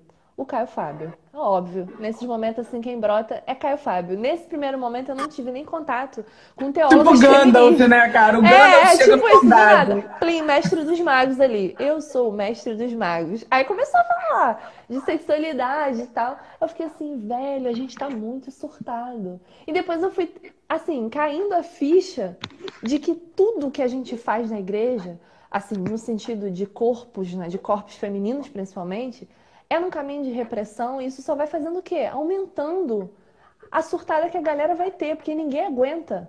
Não existe isso. Aí eu fui ficando, assim, alerta a essas situações. E aí, quando eu voltei para a igreja depois do meu período de crise, porque eu me afastei por, um, por uma série de coisas, né? porque nesse momento eu tive contato com o feminismo e não tive contato com teologia feminista. Teologia feminista eu fui conhecer burra velha. Assim, muito tempo depois. Porque, assim, pra, pra mim, que sou da Baixada Fluminense, na ah, minha época, cinco anos, não tinha. Tá velha. Não, não, menina, mas eu falo não assim, é. porque tem gente com, com, assim, com 15 anos, 18 anos hoje, que teve chance de conhecer Ivone Gebara, que teve chance de, de, de ler o livro da Odia Barros, assim, na maior. E eu não tive nem contato com o feminismo secular. Eu fui conhecer o feminismo secular com 19 anos na faculdade, entendeu? E assim, muito reticente. Que eu falar, ah, não quero ser essa mina do sovaco cabeludo, não sei o quê. Tinha toda uma visão de feminilidade que foi caindo por terra. Falei assim, gente, que loucura é essa? Eu, eu percebi que a minha vida estava sendo em prol de um casamento estável. Eu não tinha. É o que a, o que a Pri falou. Principalmente nós mulheres, a gente não tem é, um, um, estímulo da nossa subjetividade, dos nossos talentos, da nossa potencialidade. É sempre numa vista de completar alguém, de estar ali para ser caminho para um homem fazer algo grandioso da vida dele, você tem que apoiar. E na Igreja Batista isso é muito forte, porque as lideranças femininas são complemento dos maridos. Assim, quando você quer assumir uma liderança de juventude ou de outra coisa nesse tipo, você tem que estar casada, né? Você tá ali com, com mulher de pastor e tal, mas não existe uma caminhada de uma mulher solteira que seja assim, sabe? Você tem poucas referências. Isso é uma coisa que tá vindo agora. E aí eu fiquei muito em crise com isso. Quando eu tive contato com o feminismo, eu me distanciei total da igreja. Eu tive contato primeiro com o feminismo interseccional. E chegou um momento que eu não estava me sentindo acolhida dentro desse movimento.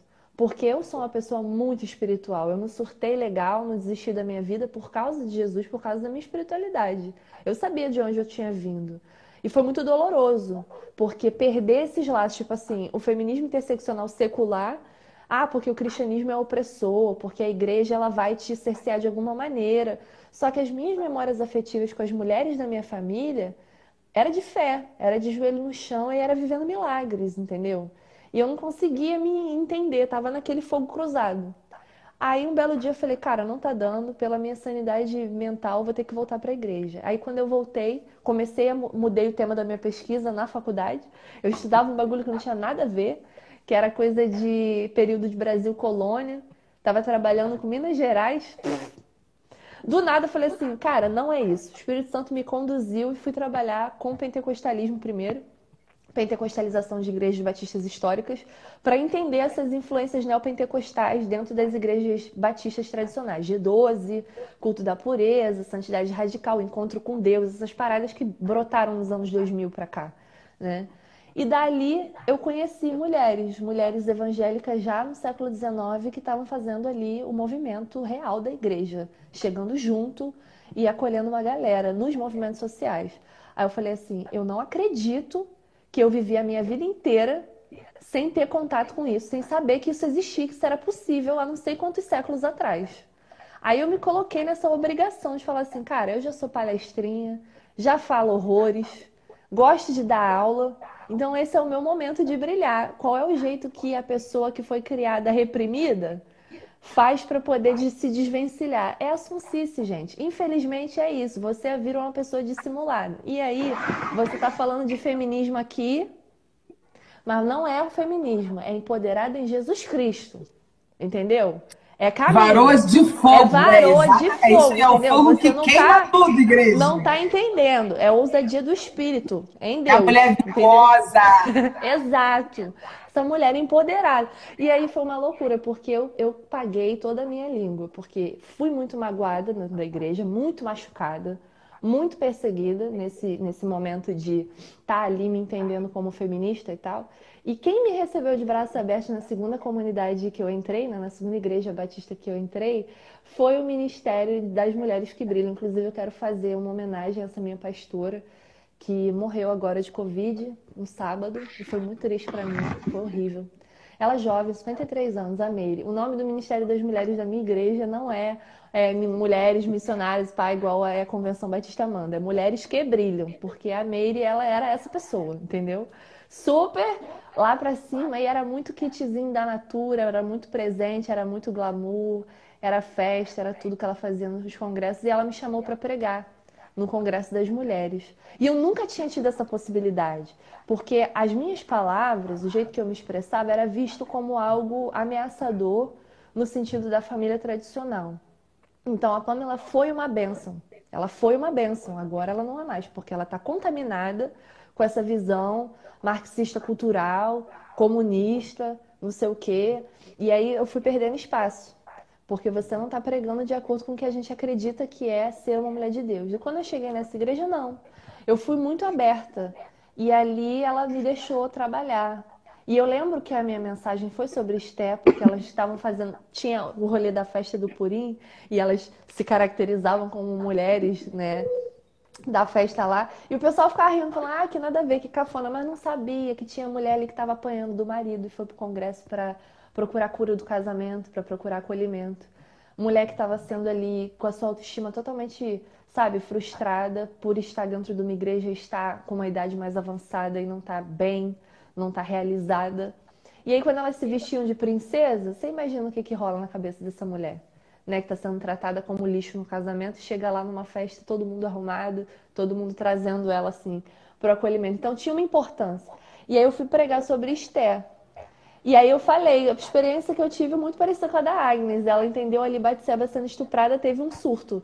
Eu, quando estava lá na capelinha do sítio de Guapimirim, gente, eu lembro disso, eu orei e falei, Senhor, vou pregar o que para essas mulheres? Eu não sou casada. Na época eu tinha 24 anos.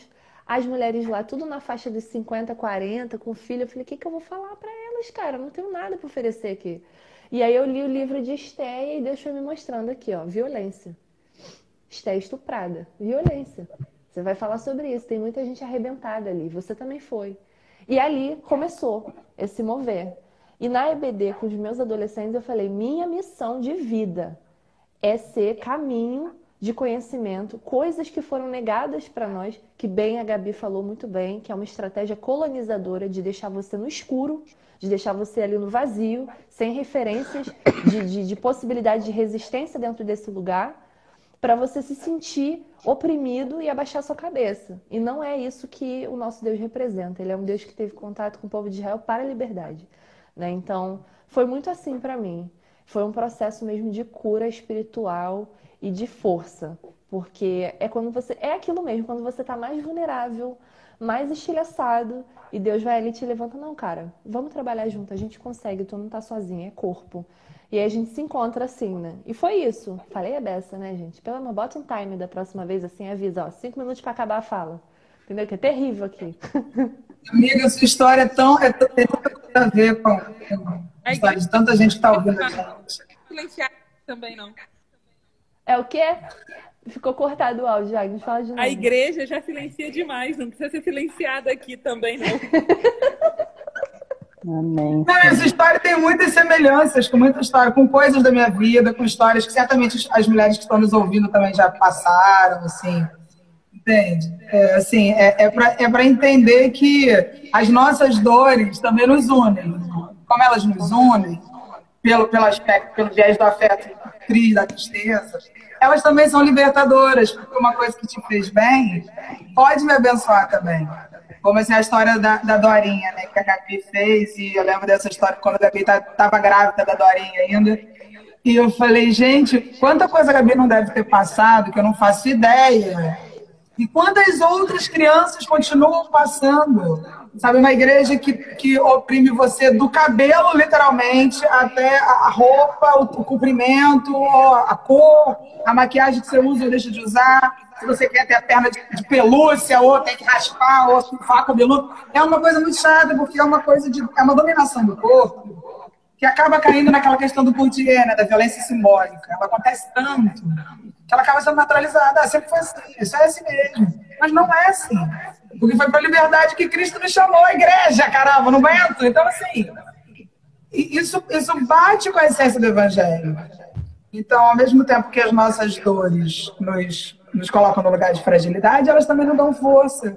Porque a partir delas a gente pode criar redes de fortalecimento, redes de resistência. Porque igreja também é lugar de redes de resistência, de afeto, de amizades verdadeiras, pessoas que perdem né, suas famílias por questões ideológicas encontram família em outro lugar, pessoas que perdem suas famílias ou perdem seus companheiros ou suas amizades por conta de questões institucionais, ah, porque se separou, então porque assumiu uma relação afetiva. Enfim, Deus está nos dando sempre muitas mães e muitos irmãos e irmãs e casas. Então, essas redes de afeto, onde a gente encontra gente que sofreu com a gente, ou dores diferentes, faz com que a gente se junte, assim. Então, Queria ouvir um pouquinho da Gabi e da Agnes, assim, quais são essas redes, essas, essas trincheiras que vocês estão cavando, essas redes que vocês estão tecendo, não importa a metáfora, mas quais são esses lugares, assim, que vocês estão encontrando resistência, ser resistência né, e oferecer o alimento? É, eu queria falar, é, antes de responder a pergunta, eu queria fazer um convite. É, pô, vamos ser amiga, cara. Vamos, cara. Oh, cara, que coisa linda. Cara. Eu tava te ouvindo aqui. Eu pedi primeiro você amiga dela, tá? Eu falei, eu quero brincar com você no recreio. Sejamos Vamos todos guarda dois. compartilhada, gata. Cara, eu tava ouvindo você pensando, a gente, na mesa de café, assim, sabe? Tomando um cafezinho, trocando ideia. Que lindo. Que Tem taurina, né? Precisa comer, É, claro, necessário. Eu estava comendo aqui, desculpa se eu ofendi alguém, tá? Desculpa. É, chegou a hora da comidinha. Enfim, é, lugar em que eu estou sendo resistência.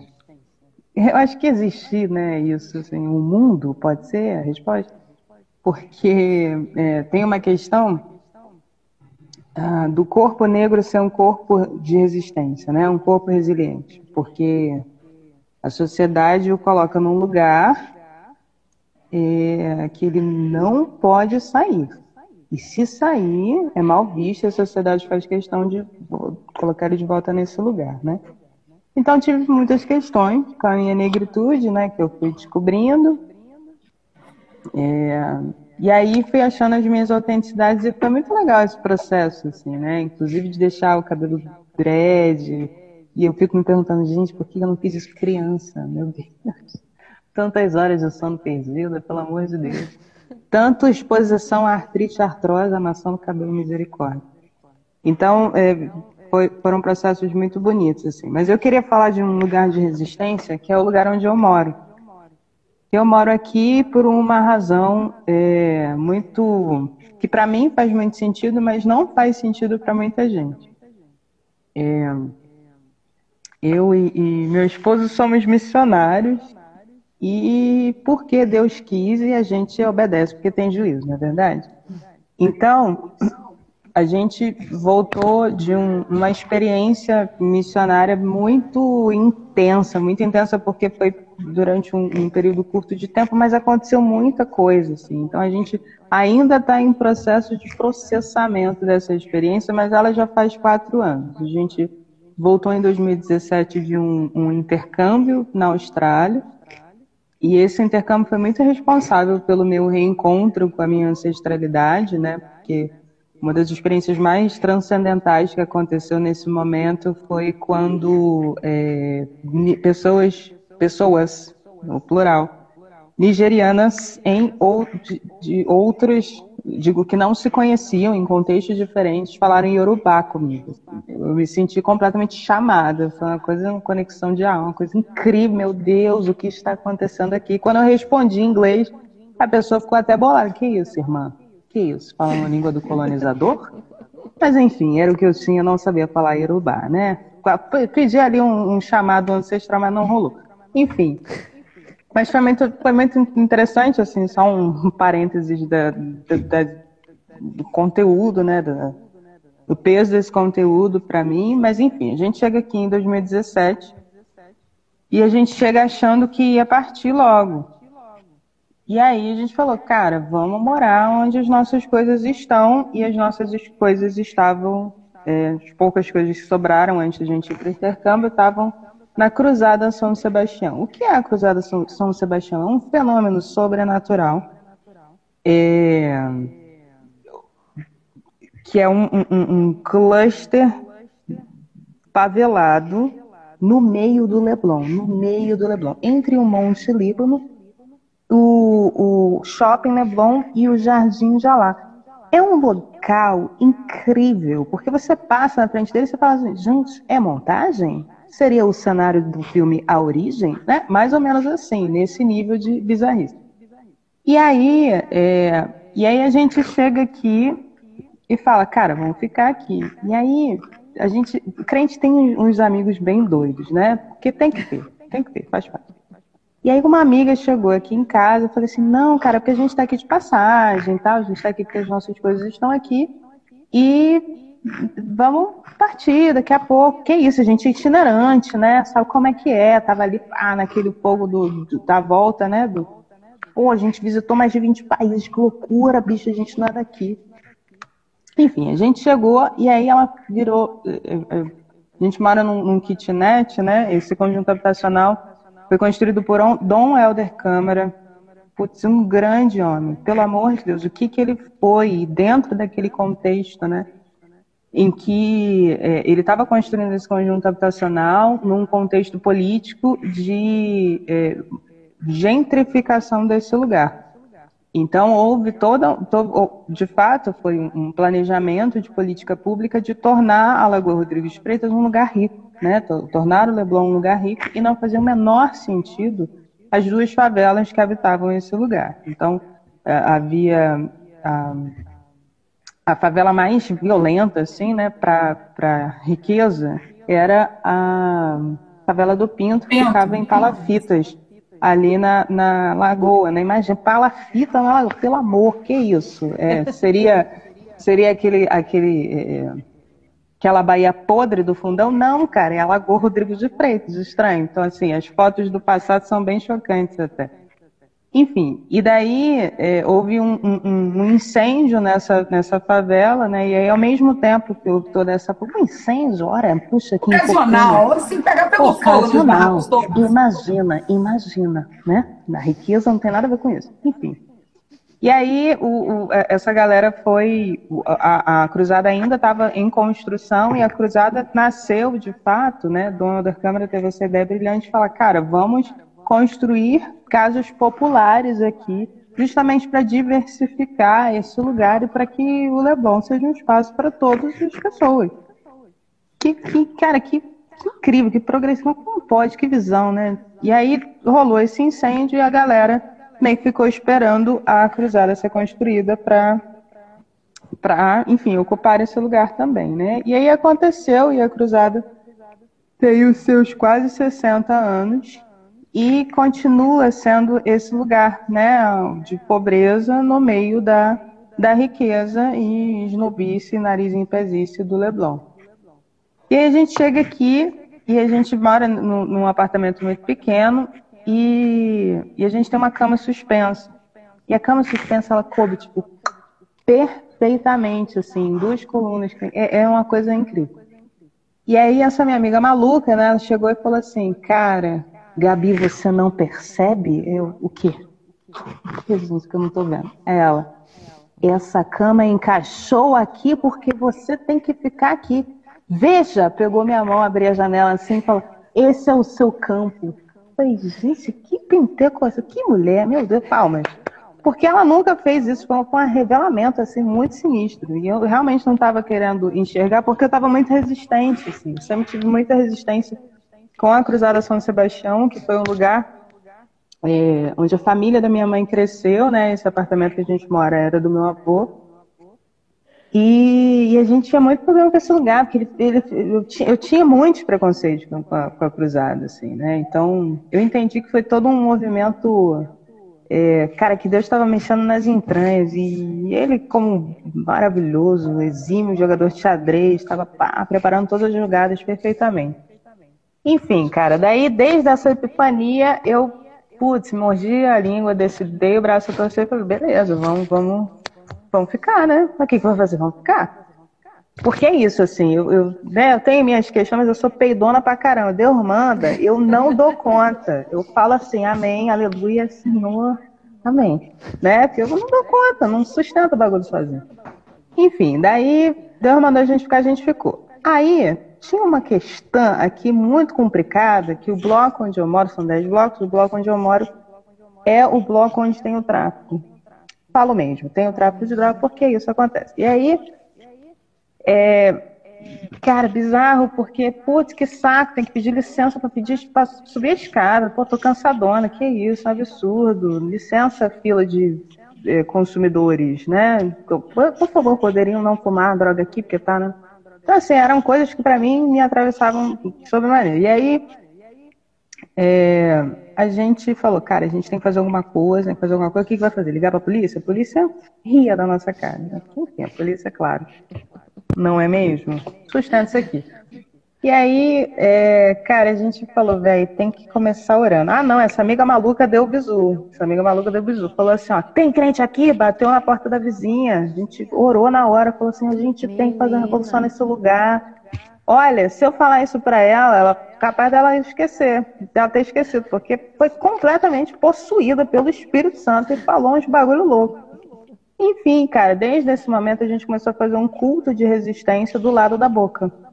Nossa. E aí foi incrível, porque a gente ficou elaborando, tipo, cara, não, na verdade não começou do lado da boca, começou ali na, na, na surdina, pá, nos apartamentos, sei que, não sei o que lá. Começou na bochecha, foi na bochecha. Começou na bochecha, começou na bochecha. E aí a gente, a gente, pô, meio, deu uma desanimada, uma esfriada, tipo, pô, cara, que droga, a gente tá orando, parece que Deus tá cagando, tá nem aí, pô, a galera continua aqui, zoando plantão, não sei o que lá.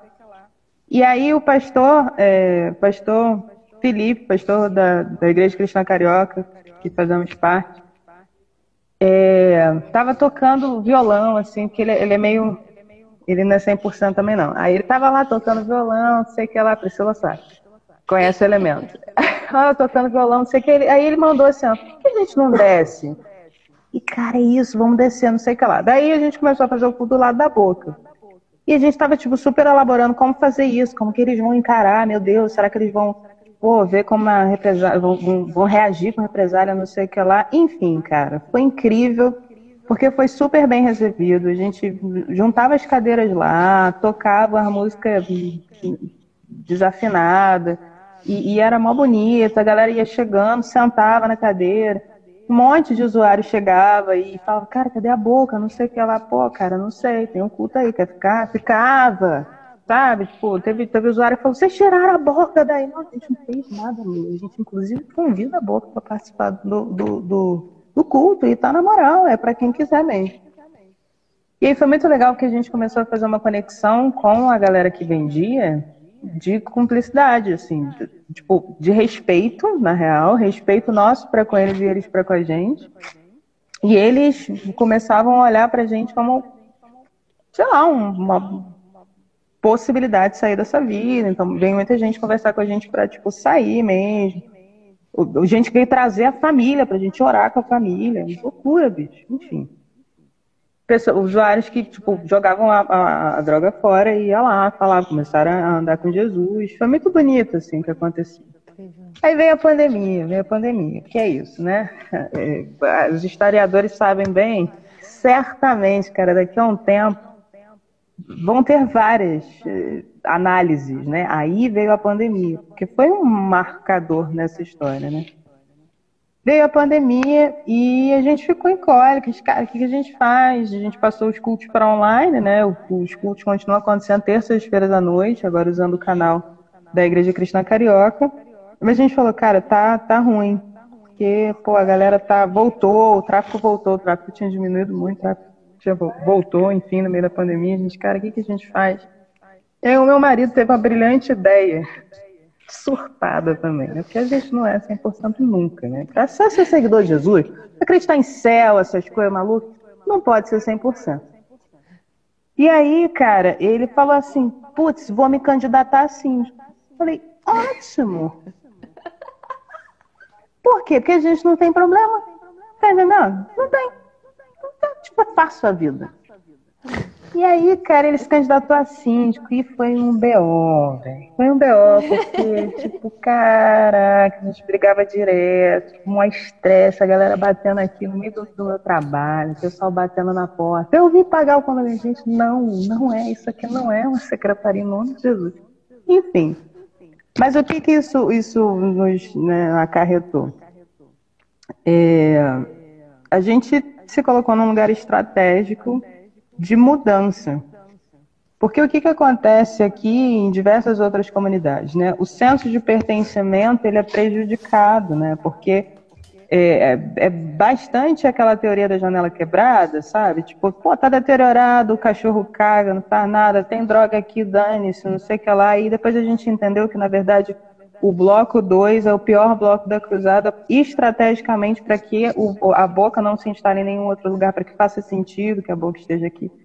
Então, assim, quando a gente foi entendendo a complexidade do negócio, né, a gente foi se colocando de maneira é, é, é mais estratégica, né, e, ouvindo Jesus no sentido, cara, beleza, a gente está aqui, a gente sabe que tudo isso é estratégico, a gente não está aqui de doação, a gente não está aqui para curtir as férias, é, a gente está passando esse tempo aqui porque tem que passar, porque alguém tem que fazer isso. Porque é isso, cara. Tem que quebrar essas, essas amarras, de certa forma, né? E a gente entende que a melhor maneira de fazer isso é, enfim, através da micropolítica mesmo, né?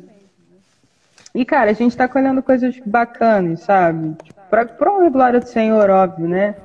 Mas é muito legal você ser resistência e a sua existência fazer sentido num lugar. Porque traz, ressignifica de fato, né? O que, o que, que, eu estou fazendo aqui? Estou de passagem na Terra, né? Então, a gente tem sido a resistência aqui. É muito interessante estar num lugar onde eu olho para todos os lados, tem gente preta, no meio do Leblon, né? E mesmo que eu saia daqui, eu sou olhada de maneira diferente do Zona Sul, né? No mercadinho ali do, do lado. É, de alguma forma eu, eu encontro o meu quilombo aqui, sabe? E, e, é muito interessante ser resistência nesse lugar, né? E, e, manifestar o reino nesse lugar. Então a cruzada é definitivamente esse lugar de, de manifestação 24 horas do reino, né? Às vezes eu, eu ficava um pouco cansada de chegar pô, fuzilada do trabalho e, e continuar que trabalhar, né? Porque não para. Então, é isso, assim, tem sido muito tem feito muito sentido, tem sido muito difícil de explicar, né? Toda vez que alguém pergunta, cara, por que você mora no Cruzada mesmo? Então, tem tempo? Porque é, é, é, é, é difícil explicar isso, né? De, de, de, cara, assim. E que bom que existem espaços onde eu posso falar isso e, né, pessoal, eita, gente, a gente, tu já ajuda. Né? Isso é maravilhoso, porque eu não estou só, né? Glórias ao nome do Senhor. Então, agradeço a oportunidade, igreja. Amém, amada. História linda, linda. Menina, meu pai trabalha nessa região, ali, Ataúfo de Paiva, como chaveiro. Eu passava ali toda vez para poder ir para a faculdade, que eu pegava carona com meu tio, e aí pegava o meu ônibus para ir para Urca, para ir para Unir. A missão de sair de Caxias para ir para Urca todo dia. Aí eu conheço bem o ranço desse lugar. Eu conheço. Não é maravilhoso Essa semana fenômeno? já virou manchete, né? Primeiro começa daí. Essa semana já foi ilustre. Maravilhoso. Né? Esse caso né? da bike. Ninguém pois é, com plot né? twist maravilhoso aí que foi publicado é, hoje, né? Barbaridade. Né? Chocada, ninguém, né? A gente, a gente finge, a gente finge que fica chocada. Então é interessante porque vocês estão falando de ambientes de resistência muito distintos, né? Tipo, você acabei falando do lance do lugar onde ela mora, né? que é um posto mais gente missionário.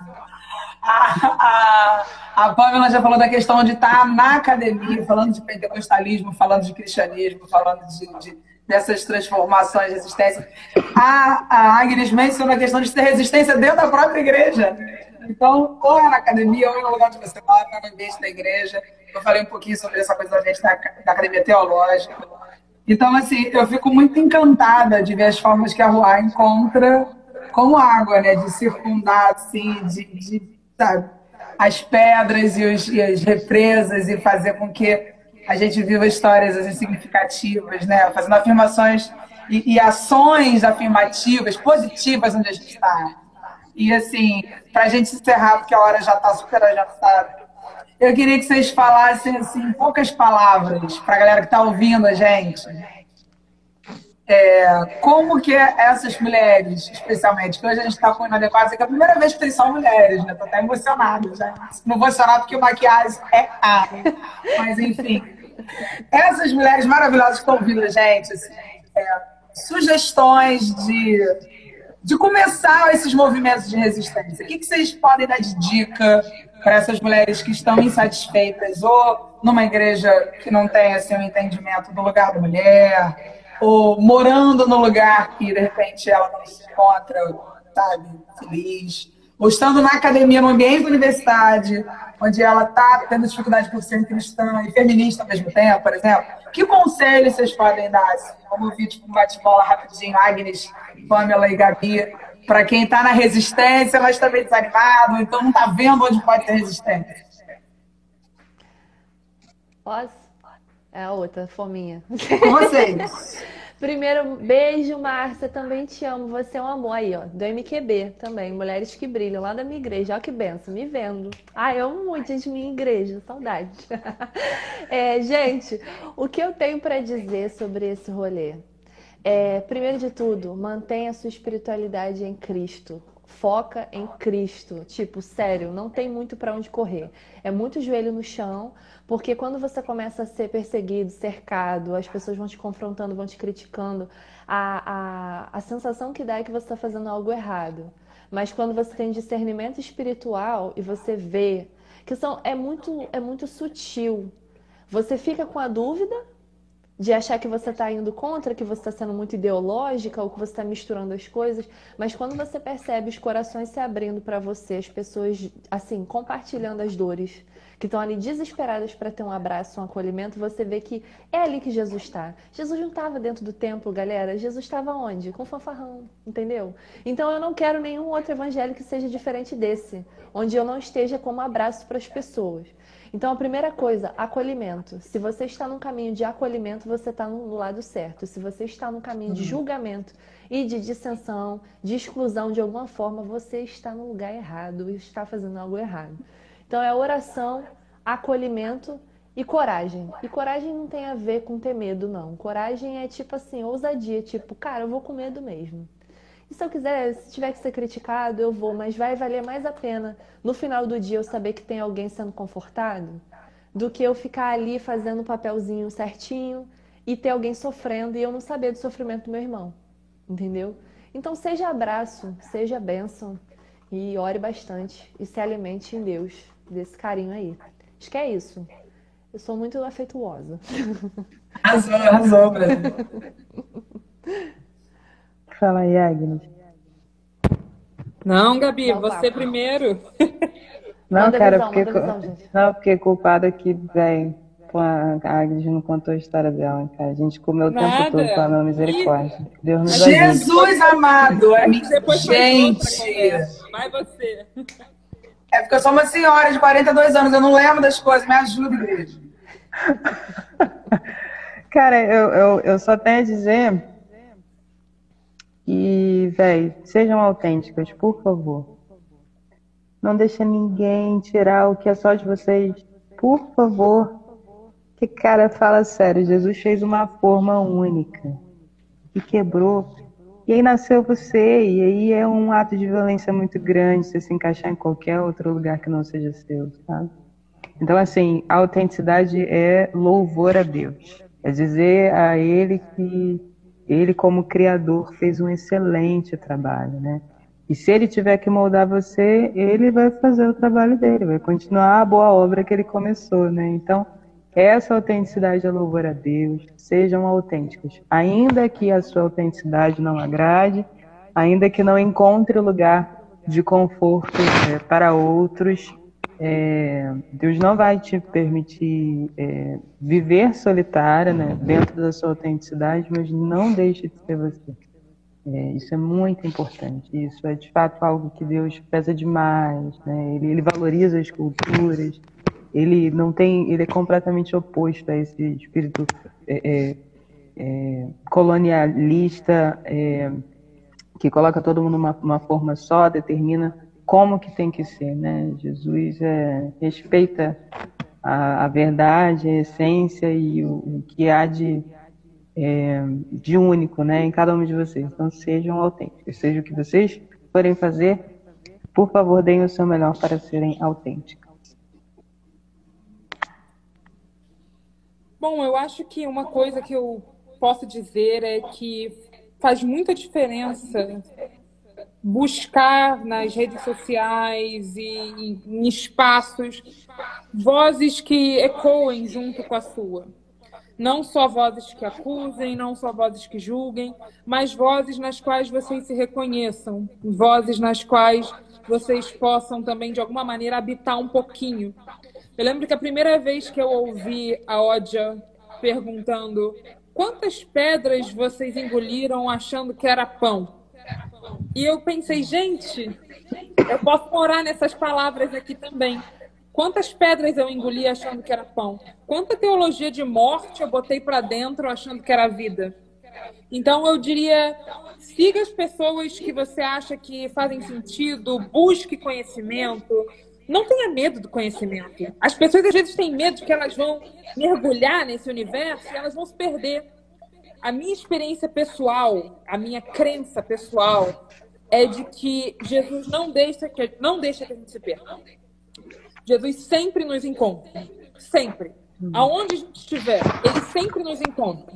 Ele sempre nos traz de volta para ele. Esse ele é que é diferente às vezes do que a gente aprendeu na igreja mas ele sempre nos traz de volta para ele. Então, eu diria, se joga, se joga aí no mundo, é, ouve o que você tiver que ouvir. Se você é de ler, eu sou da leitura, então se você é de ler, leia. Se você é da música, ouça música. Se você é do podcast, ouve podcast. Se você é da série, diversifica as coisas que você vê, os protagonistas que tem na sua televisão. Mas vai fundo. Porque eu realmente acredito que ninguém se perde, né? É, e a Bíblia diz isso pra gente, isso é uma promessa. Eu mesmo os recolherei, eu mesmo cuidarei das minhas ovelhas que foram dispersas num dia de nuvens e dúvidas. Está lá em Ezequiel. E eu acredito nessa promessa. Eu acredito que essa é a promessa do bom pastor. E o bom pastor dá a vida pelas ovelhas e nós somos essas ovelhas. Então você pode ir, pode se jogar, pode se perder, porque esse Jesus está sempre com a gente e ele sempre nos traz de volta para ele. Ai, Ai gente, eu tô aqui, eu tô. Posso me converter em algum momento? Alguém faz apelo, eu quero levantar minha mão. Menina, eu quero levantar a mão. Olha, que coisa maravilhosa ouvir gente que ama Jesus, que está imerso na realidade da vida, né? não está vivendo num convento, não está vivendo num, num, isolamento da realidade, não. É mulher de carne e osso que menstrua, que tem que passar creme no cabelo e desodorante todo dia, e pro corre, pegar ônibus cheio. E encontra com essa doçura que é caminhar com Jesus nessa vida doida. Então, meninas, muito, muito obrigada pela presença de vocês, pela partilha tão generosa, tão amorosa. Que maravilha, que aula que eu tive essa noite. Aprendi tanto com Pamela, tanto com Agnes, tanto com Gabi que o Espírito Santo nos conduza em toda verdade, em toda doçura, em toda força, em toda teimosia, porque a gente foi muito abençoado por nascer mulher. E a gente Amém. não pode achar em momento nenhum dessa jornada que isso não nos favorece, pelo contrário. Isso é uma bênção maravilhosa desse Deus que é Pai e Mãe. É isso, queridas. Um beijo para vocês todas, para quem está nos ouvindo. Muito, muito obrigada. Eu quero o zap de todo mundo, eu quero reunião pós-pandemia vacinada, entendeu? É Vamos isso. fazer uma piriguete, igreja. Cada um quem é de cerveja vai na cerveja, quem é evangélica né, bebe água, suco de uva da ceia, sei lá. Orgânico. Essa live vai virar podcast, então a galera que tá aí, que teve alguém perguntando, vai virar podcast, manda para as amigas, ouve de novo, bota na sua devocional, que o Espírito Santo use essas palavras, porque toda boa dádiva, todo presente, todo dom vem lá, Pai das luzes, desse Pai que é mãe e que é amor. Amém. Amém. Amém. Tchau, Beijo, beijo, beijo. Beijo, Obrigada. beijo. Muito obrigada.